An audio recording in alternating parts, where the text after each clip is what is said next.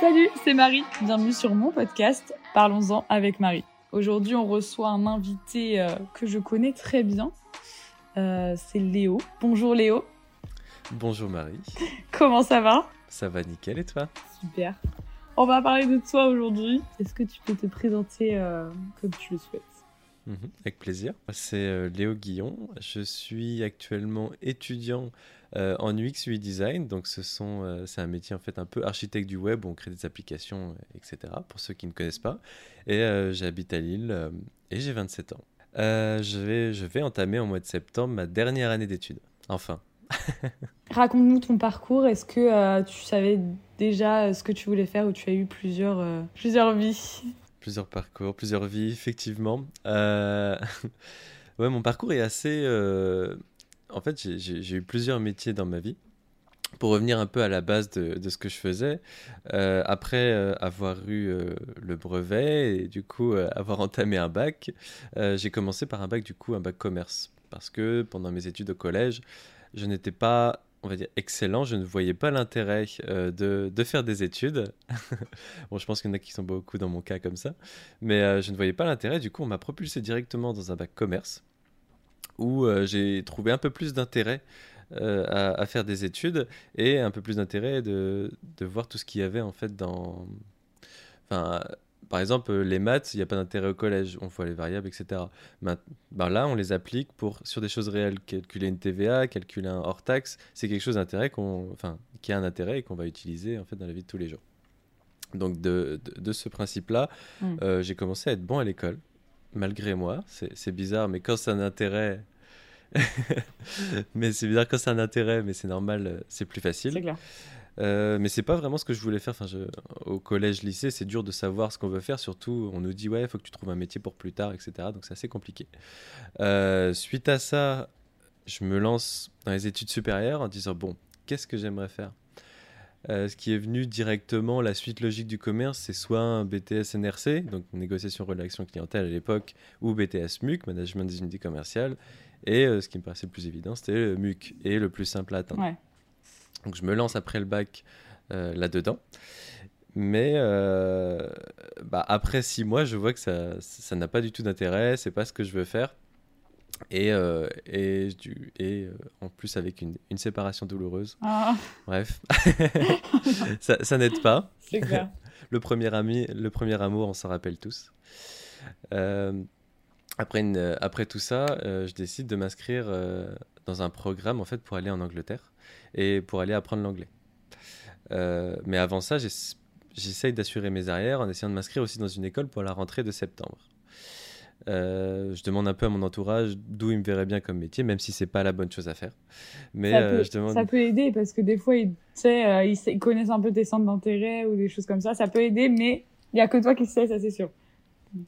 C'est vrai. En fait, je, suis d'accord avec toi, faut tester quoi. C'est voilà. Mais Bon, je, présente bien, je leur demande, ils me disent je présente bien, ils me verraient bien quand même euh, dans l'humain, avec le contact client. Bon, allez, pourquoi pas la restauration? En plus, j'aurai tout le temps du, du, travail, même si je fais d'autres études après. Du moment où j'ai un peu travaillé là-dedans, j'aurai du travail toute ma vie, ça c'est sûr. Donc, euh, avant de partir en Angleterre, je m'inscris dans cette école. Je pars en Angleterre, j'y reste deux mois. Un mois à apprendre à apprendre l'école et un autre mois à vadrouiller. Et c'était euh, c'était quoi comme programme? Tu te rappelles du nom ou pas? Euh, Non, pas exactement. Je sais que c'était pas École de France, mais c'était un concurrent. Bon, je, je sais plus, je sais plus bien. Ouais, une école, euh, un programme. Et ouais, c'était une euh, école anglaise. Et c'était que des Français qui étaient dedans ou il y avait Pas du tout. Justement, c'était en fait, il y avait des personnes du monde entier. Ah. Euh, j'étais à Brighton exactement, et il y avait des personnes du monde entier. Je me suis fait des amis, un ami qui vient du Koweït, un autre d'Allemagne, un autre du Brésil, un autre de Suisse. vraiment, c'était multiculturel. et c'était génial parce qu'en fait, ça ouvre l'esprit. On, ça, on, du coup, on découvre d'autres cultures. Et c'est vraiment, en fait, on, on voit très bien qu'en France, on pense vraiment dans une seule direction, mais quand on, va, quand on voit d'autres cultures, d'autres gens, bah, ça nous ouvre vraiment l'esprit et, c'est ça qui est super intéressant en fait. Ouais, c'est clair, super enrichissant. Et en plus, tu as appris l'anglais, donc double. Effectivement, effectivement le niveau se perd un petit peu avec le temps quand on pratique pas, mais, euh, mais ça va. Faut s'entraîner. Bah, t'as toujours les bases. C'est comme le vélo, je pense que quand tu te remets dedans, en vrai. Oui, oui, oui. ça revient vite. Oui, ça revient vite. Il faut juste voilà, un petit mois pour se replonger dedans et ça, et ça revient. Mais bon, faut quand même du temps. Et le dernier et l'autre mois, du coup, t'as voy... enfin, as bougé dans. Ouais, j'ai un petit peu bougé. Euh, j'ai un petit peu vu des amis, fait la fête profiter un petit peu avant de, reprendre une vie en France en tout cas. Suite à ça, je reviens en France. Euh, je travaille un peu. Avant de partir en Angleterre, j'avais déjà travaillé un petit peu en usine pour faire de l'argent. Je sais ce que je, ce que je ne veux pas faire et ça c'est bien. Du coup, et ensuite je, je reviens en France, je retravaille un petit peu à l'usine, je fais des petits travaux, enfin des, je travaille un peu en tant qu'étudiant dans une usine euh, de couches euh, où je ramassais la cellulose, je nettoyais cette usine, donc c'était intéressant. Euh, c'est marrant, je crois que toute la famille y est passée. c'est clair. C'est clair, on est tous allés. En quoi c'était c'était intéressant? Tu dis c'était intéressant dans quel... Bah, en fait, c'était intéressant dans le fait de... On sait ce qu'on ne veut pas faire, ce sont des métiers qui sont plutôt ingrats parce qu'on est euh, sous-payé. Euh, c'est un travail qui est, compliqué parce qu'on se lève à 4-5 heures du mat pour aller bosser à 6 heures et, euh, on, va, et on travaille un peu de nuit. La, cellulose, ça colle partout. On était obligé de travailler avec des masques dans la poussière. Bon, mais bon, c'est un job étudiant en fait qui est formateur, je trouve. C'est autant formateur que de travailler à l'usine, parce que la semaine je travaillais à l'usine, j'en ai fait plusieurs mais c'était euh, c'est intéressant quoi parce que du coup c'est pour ça qu'on fait des études et on sait ce qu'on veut faire justement en faisant en faisant ce qu'on ne veut pas faire. Et tu rencontres des gens aussi avec différents esprits. C'est pas les mêmes esprits. c'est c'est pas c'est pas à dénigrer parce que heureusement qu'ils sont là. Euh, c'est vrai que c'est des métiers qui n'ont pas forcément besoin de, compétences euh, intellectuelles. Euh, ça dépend après si on est ingénieur dans une usine, hein, mais, euh, mais, plutôt, physique et plutôt de la motivation. Et du coup, c'est très bien pour des gens qui ont énormément de motivation en fait et qui veulent s'en sortir dans la vie, etc. suite à, ces, deux mois, enfin c'est plusieurs, enfin pas deux mois, mais plusieurs mois travailler à l'usine après être revenu d'Angleterre, je commence en restauration. Je commence en restauration en septembre. Je recommence un bac, mais directement en première. du coup, pour enchaîner, j'ai deux bacs. Euh, je recommence un bac, j'avais 20, 21, 20, 21 ans, quelque chose comme ça. Euh, je recommence euh, un nouveau bac, je l'ai. du coup, entre-temps, je réalise des stages dans le sud de la France, je réalise un stage en Angleterre, donc c'est bien, ça va dans la continuité. Et puis, je, me, je, trouve, en fait, j'adore, parce que c'est de la pratique, donc je, je, je me prends d'amour un peu pour la restauration. Euh, parce que c'est de la pratique et c'est des nouvelles connaissances que j'acquiers. Et tant que j'apprends, moi j'adore en fait. Hmm. Et c'est ça qui est génial. Et euh, pendant ces deux années, il y a un prof euh, qui m'initie un peu à la, au vin, donc à la sommellerie, qui est vraiment passionné par ça et qui nous explique un peu comment sentir un vin, comment expliquer un vin, comment conseiller un vin avec un plat. Et en fait, c'est un métier qui est super intéressant. c'est un métier passionnant. Et euh, je me dis, bon, allez, pourquoi pas faire une dernière année d'études, ce qui ne sera pas ma dernière, une dernière année d'études. On le sait tous. euh, dans, en tant que sommelier. Euh, et là, euh, et là c'est génial parce que c'est des connaissances un peu infinies parce qu'on même un sommelier il n'aura pas assez d'une vie pour connaître tous les vins connaître toutes les saveurs connaître tous les terroirs et c'est ça qui est intéressant dans le vin après ça reste la restauration ça j'y viendrai après bah, c'est qu'une année. Euh, la sommellerie, d'ailleurs, c'est étonnant que ce soit qu'une année parce qu'il y a tellement de choses à savoir. Oui. Après, il y a, si on veut se spécialiser, il y a l'œnologie. Là, c'est plus euh, un peu de la physique-chimie, je dirais.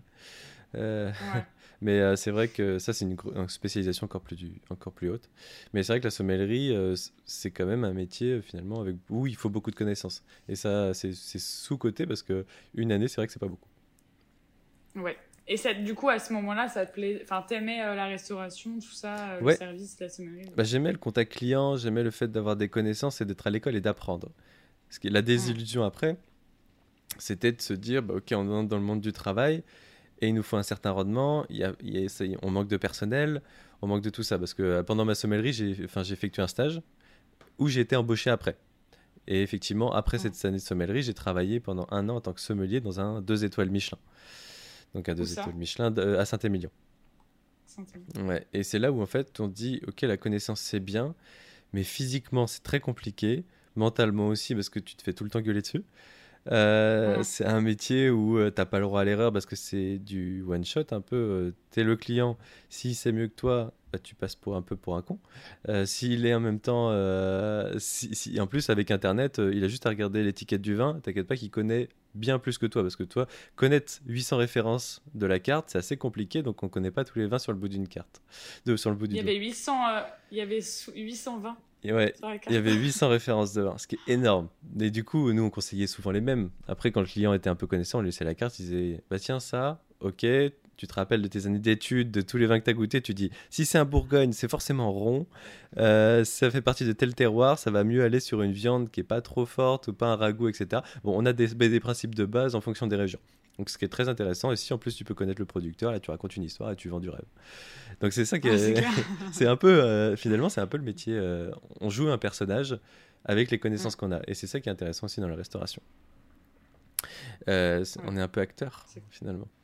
Oui, finalement. finalement. est-ce qu'on se, on se revient pas à, un métier artistique? Si, si, si, si, ça peut. Effectivement, c'est un peu artistique comme métier. Mais bon, tout est subjectif. euh, bon. euh, euh, pendant, et pendant cette année de, de sommellerie où j'ai travaillé pendant un an, j'ai eu la chance d'être nourri, logé, blanchi. Donc on, était, on pouvait être jusqu'à 8 dans la maison. Donc c'est souvent des stagiaires, voire alternants, et aussi les nouveaux arrivants. Donc euh, quand on avait 4-5 stagiaires, on avait 4-5 stagiaires dans la maison, mais on était aussi la moitié qui était nouveau. Enfin, on était, on était les nouveaux. Et l'année d'après, on devait partir. Mais bon, comme j'ai pas continué l'année d'après, j'ai pas eu à chercher un appartement dans la région. Ouais, tant mieux. Ouais, tant mieux, tant mieux, effectivement. Euh, mais franchement, super intéressant la sommellerie. Euh, je sais que j'ai un métier à vie, mais ce qui du coup, ce qui m'a fait partir ou du moins pas continuer dans la sommellerie, c'est euh, le fait que ce soit trop militaire, qu'il n'y ait pas la place à la créativité, à l'erreur, qu'en fait, les, dans la restauration, euh, les gens ne soient pas tolérants, tout simplement. Je sais que c'est en train d'évoluer, les mentalités sont en train d'évoluer, vu la pénurie de personnel euh, qu'il manque et euh, toute la mentalité qui est autour. bon, c'est en train d'évoluer, donc je ne mm. crache pas dessus, justement. ça manque des fois de temps en temps, le contact client, le fait de partager avec le client, mais, mais quand même, c'était pas un métier fait pour moi. Ouais, oui. Et puis avoir des ordres en permanence, je pense que bon, bah, ça va deux minutes, mais. Mm. C'est pas le style de management que moi je, je préfère en tout cas. Oui, c'est ça. C'est pour ça que maintenant, euh, du coup, tu es dans un autre style. Effectivement. Bah, juste pour euh, raconter un peu, du coup, j'ai repris encore une troisième fois des études. J'adore apprendre. J'y allais. C'est la dernière fois. Mais euh, j'étais toujours, en fait, j'ai toujours été passionné par le web, avec une famille un peu artiste finalement, des parents photographes, un frère motion designer, famille assez créative en tout cas, plus âgée que moi. Euh, et je pense qu'on y revient tous en fait à la créativité. On, ne perd pas l'essence de ce qu'on est. Et euh, je me dis bon allez, je vais dans le web. J'adore les nouvelles technologies. J'adore être à la pointe euh, et acheter le dernier appareil électronique et aussi participer au changement. Et je me suis lancé dans une dans la communication. Je suis allé dans une école qui s'appelle Sub de Web à Rennes. c'est Sub de Web, c'est une école qui forme plus au métier du digital. Là, c'était un peu plus la communication, mais aussi créer des sites web, euh, apprendre un petit peu à développer, euh, un petit peu à tous les métiers de création. Donc euh, ça peut être faire des affiches, mais ça peut aussi être faire des campagnes de, communication, etc. Donc ok, c'est sympa, je fais, je fais un prêt étudiant pour ça, parce que là suffit, papa et maman ne peuvent plus payer. non, mais il y a un moment, il faut se prendre en main et je me suis pris en main. Et euh, je me dis, bah, allez, c'est la dernière fois, je sais dans quoi je m'embarque et je pense que c'est la dernière fois et je pense que c'est la bonne voie. Euh, je fais deux années de communication à Rennes, je change la troisième année, je vais à Lille, toujours euh, en tant que chef de projet voilà, dans le web. Et je découvre, du coup, dans les deux dernières années, là, le l'UX UI Design. Donc, c'est un mélange entre le fait de créer des applications et en même temps la psychologie. Et euh, c'est un peu le fait de d'interviewer des utilisateurs, de comprendre ce qui se passe un peu dans leur cerveau et euh, de leur demander ce qu'eux aimeraient, ils aimeraient faire dans une application ou ce qu'ils aimeraient voir. Donc euh, de, de, ce fait, je suis allé un peu dans ce domaine-là parce que c'est quand même le, métier du numérique et, et j'adore parce que ça fait faire deux, ça fait un an. Ouais, ça fait un an que je suis en alternance dans une entreprise, d'une agence qui crée des applications et sites web Et en fait, c'est le jour et la nuit entre le quand j'étais en restauration, où c'était assez militaire, et maintenant où le management, en fait, c'est un management vraiment très. Euh, je ne saurais même pas l'expliquer. En fait, c'est on partage, on a le droit de dire, ce que, dire nos, mots. si on convainc l'autre, ben, en fait, c'est parfait. On peut même convaincre nos managers. Euh, ce qui est bien, mm. c'est que euh, nos managers sont aussi à l'écoute, ils se remettent en question.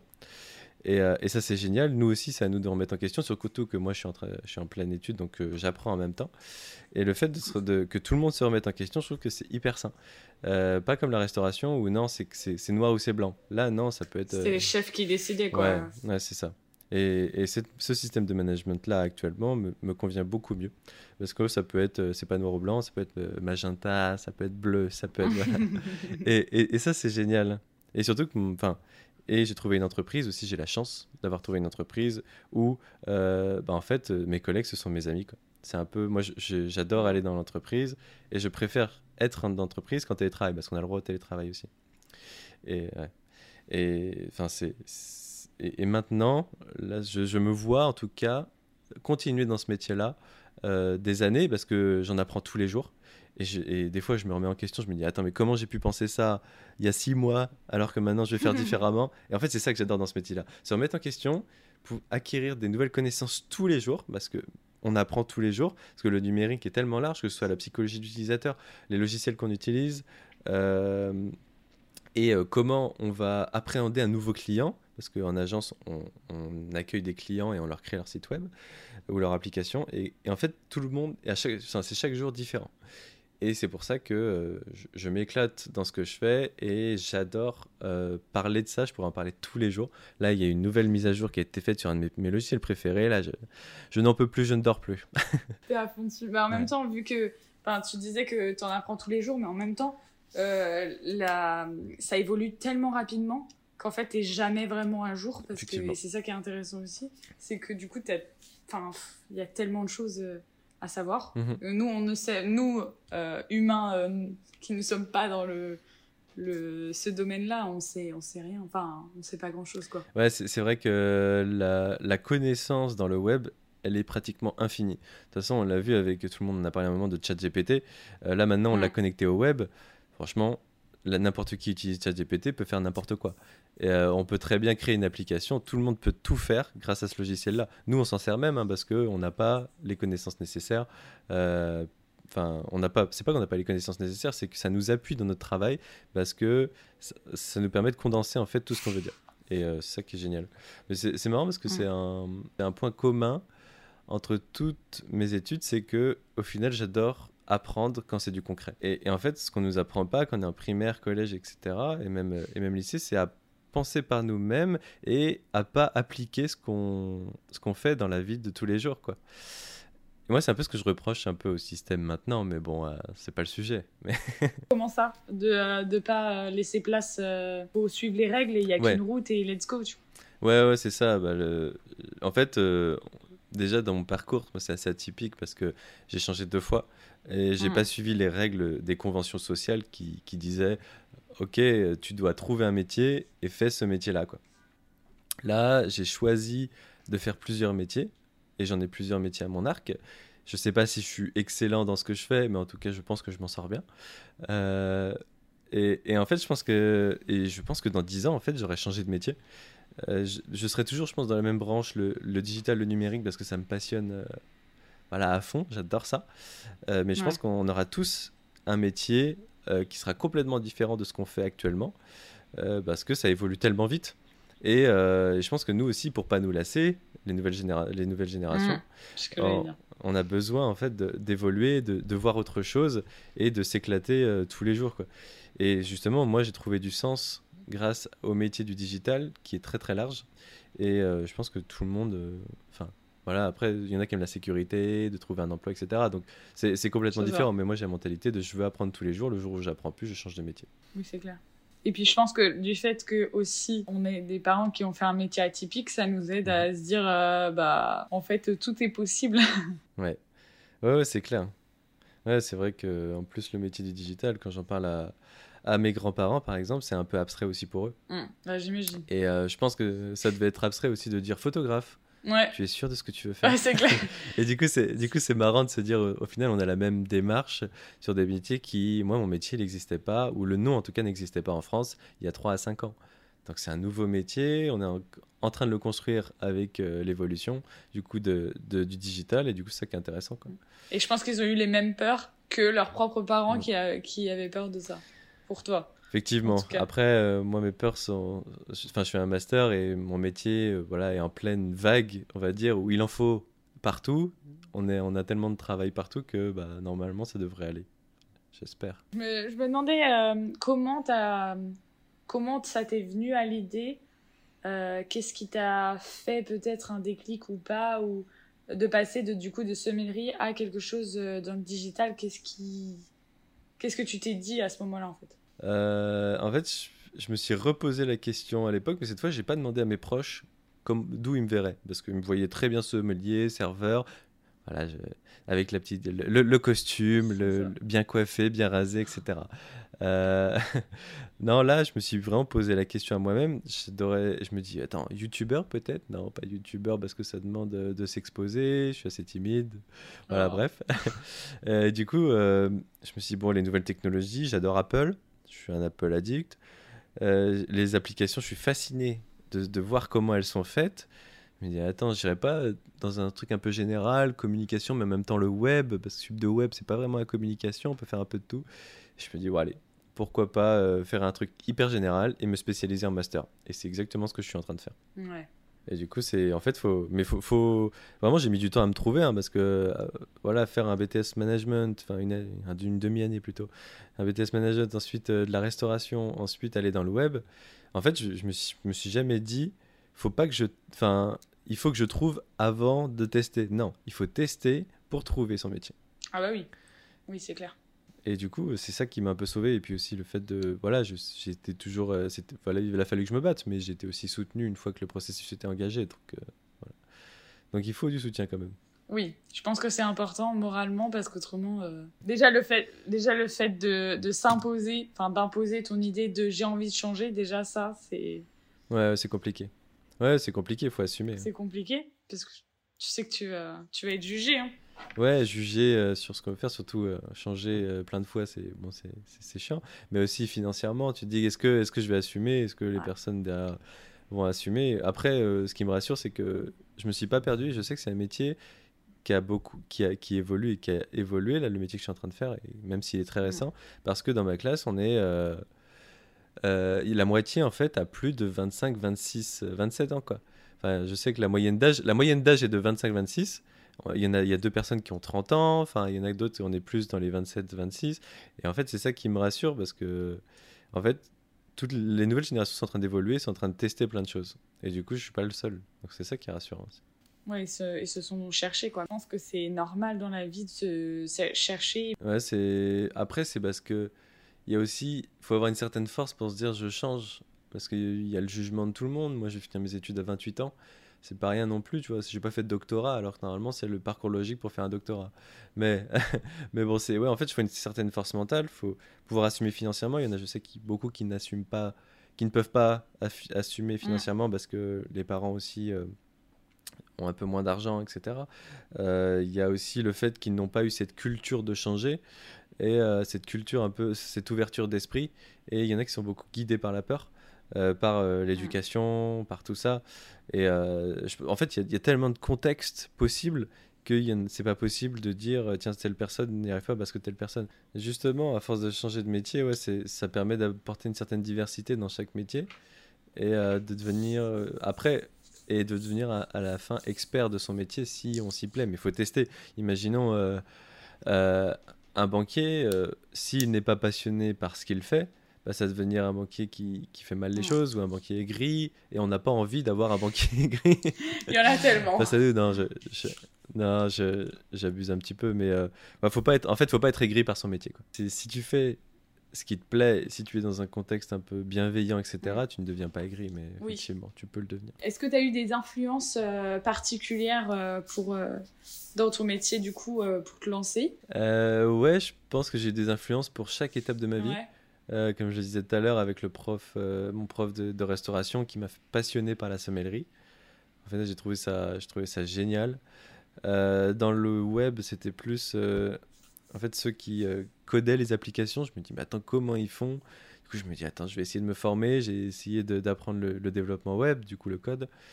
et je regardais des tutos. Et, et en fait, c'est tout ce qu'on voit sur Internet nous influe en général. Après, il y a beaucoup de professeurs où tu vois, tu dis, en fait, ils sont passionnés, ils connaissent leur sujet. Euh, j'ai envie en fait de, devenir comme lui, mm. mais j'ai envie d'aller plus loin encore dans la chose. Et, euh, et là, pour euh, l'UX design, c'est vrai que c'était à la fois des professeurs, mais beaucoup Internet qui m'a influencé. Parce que je me dis, mais en fait, ça regroupe à la fois la créativité, la psychologie, donc du coup le côté social et l'analyse, tu vois. Attends, ça, ça me correspond un petit peu. Et, et c'est génial parce qu'en fait, on fait pas qu'une tâche, on en fait plein. Et c'est ça, ça qui est incroyable en fait dans l'UX UI design. Et du coup, c'est pour ça que c'est ça qui m'a passionné. Mais je pense que les influences, c'est à la fois les gens, euh, discuter avec des gens, etc. Mais c'est aussi, mais euh, c'est les gens, c'est les gens, mais aussi Internet. Et je pense qu'Internet est une excellente source d'information. Il faut juste savoir en faire le tri. Et, et, ouais. et avoir le réflexe aussi de chercher les informations, parce que c'est pas forcément un réflexe. Ouais, et de vérifier aussi. Et vérifier les infos. Vérifier toute information. Ça, c'est vrai. Ça, c'est vrai. Il y a beaucoup trop de fausses informations. Mais c'est bien parce que. Vu qu'on a grandi avec euh, bah, Internet, euh, on a un peu plus ce réflexe de je check les trucs et. Ouais, après, il y a beaucoup de jeunes qui se sont à voir quand même. Oui. Euh, parce que les jeunes, c'est dur en fait maintenant de déceler le vrai du faux. on voit tellement de choses qui sont bien faites de plus en plus.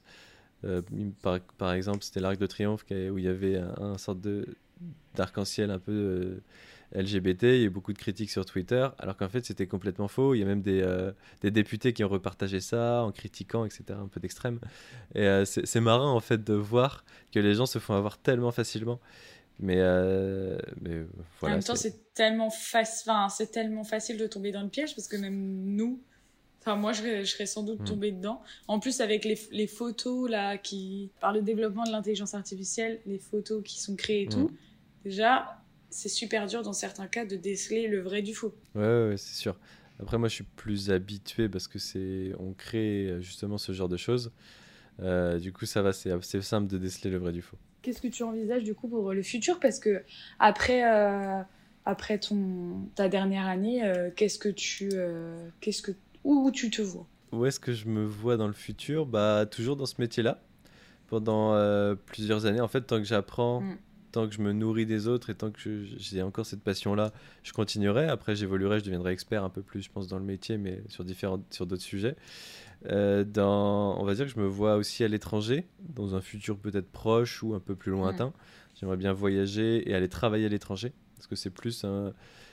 En fait, on a été en France, on est un peu en cercle, enfin comment dire, pas encerclé. on est plus bridé, euh, plutôt bridé dans notre état d'esprit, dans le fait d'être positif, dans le fait de l'évolution aussi de carrière et toutes sortes d'évolutions. Et je pense qu'à l'étranger, ça, peut m'apporter en fait ce, manque-là, ce manque que j'ai en France. Mais euh, pour le coup, euh, mon travail me plaît énormément. Si je peux y rester, euh, c'est cool, mais je me vois aussi à l'étranger. Ouais. T'as un pays en tête Oui, par exemple le Canada. qui j'adore leur mentalité, j'adore le fait qu'ils ne se posent pas la question en fait sur l'évolution sur des, des, technologies, qui soient un peu en avance sur certaines choses, et surtout fait le côté social, mm. où euh, on ne juge pas la personne, justement, on essaie de co-construire avec elle, et euh, je pense que c'est ce qui manque un peu, en tout cas maintenant ou en France. Est-ce que tu as euh, peut-être un objectif final, enfin dans ta carrière, est-ce que tu aimerais avoir vraiment as un objectif comme par exemple je sais pas des gens qui veulent monter leur entreprise ou qui veulent écrire un bouquin par exemple après il y a des choses évidemment que tu ne peux pas prévoir qui arrivent selon les opportunités Ouais, j'ai euh, ce que je, comment dire, ce, que je vois à l'avenir, euh, c'est ne pas faire toujours le même métier, donc partager mon temps, par exemple être à mi-temps en tant que UX designer ou product designer, bon c'est un autre métier mais dans, toujours dedans, euh, et à la fois faire des formations ou euh, donner des cours justement et transmettre un peu le savoir. C'est ce que j'aimerais beaucoup faire et avoir une, surtout une présence sur, euh, sur Internet. Mm. Comme je disais tout à l'heure, j'ai un podcast sur l'UX, UI design et le fait de discuter avec des gens, ça me permet aussi de moi évoluer en tant que personne, mais aussi dans mon métier. Et, euh, et en fait, j'adore, j'adore ça justement, transmettre et, et, pouvoir échanger. Donc oui, partager mon temps entre, entre les deux, comme ça je m'ennuie pas, j'apprends et, et, je discute et, et, aussi ce côté social, donc la discussion, etc. tu adores apprendre, mais aussi dans la transmission. dans la transmission. Au final, finalement, tu reviens à, à la base de l'apprentissage, quoi, l'école. Oui, effectivement. Moi qui étais nul au collège, c'est une bonne conclusion pour dire que au final, j'aime apprendre et j'aime étudier. Euh, comme quoi l'enfant un peu cancre au collège qui n'avait pas forcément de très bonnes notes devient justement la personne qui enseigne justement pour apprendre une autre euh, parce que aussi je veux enseigner une autre, une mm. autre mentalité une autre façon de, de faire plus dans le concret. Donc euh, si jamais ceux qui nous écoutent vous n'êtes pas bons à l'école enfin c'est pas une obligation d'être bon à l'école pour pouvoir réussir entre guillemets sa vie. Déjà réussir sa vie ça veut tout et rien dire en même temps selon les gens évidemment mais euh, comme quoi, si, euh, enfin, rien n'est fini. Euh. Non, effectivement, ouais, pas, pas. En fait, si on n'est pas bon à l'école, c'est pas grave. C'est juste, c'est pas forcément tout le temps que qu'on n'est pas intelligent, mais plutôt peut-être que l'école n'est pas adaptée à nous. Et, effectivement, il y en a tous des façons différentes d'apprendre. Euh, moi, je sais que je suis plus visuel, donc si on, si on m'avait mis des choses un peu plus visuelles, donc des schémas, euh, des images et moins de textes imbuvables sur nos cahiers euh, Oxford, peut-être que, peut-être que en fait, j'aurais été bon. Ou si on m'a mis en parallèle des choses un peu plus intéressantes. La techno, je sais qu'à mon époque, on créait des choses, c'était super intéressant. la physique-chimie aussi, on faisait des expériences.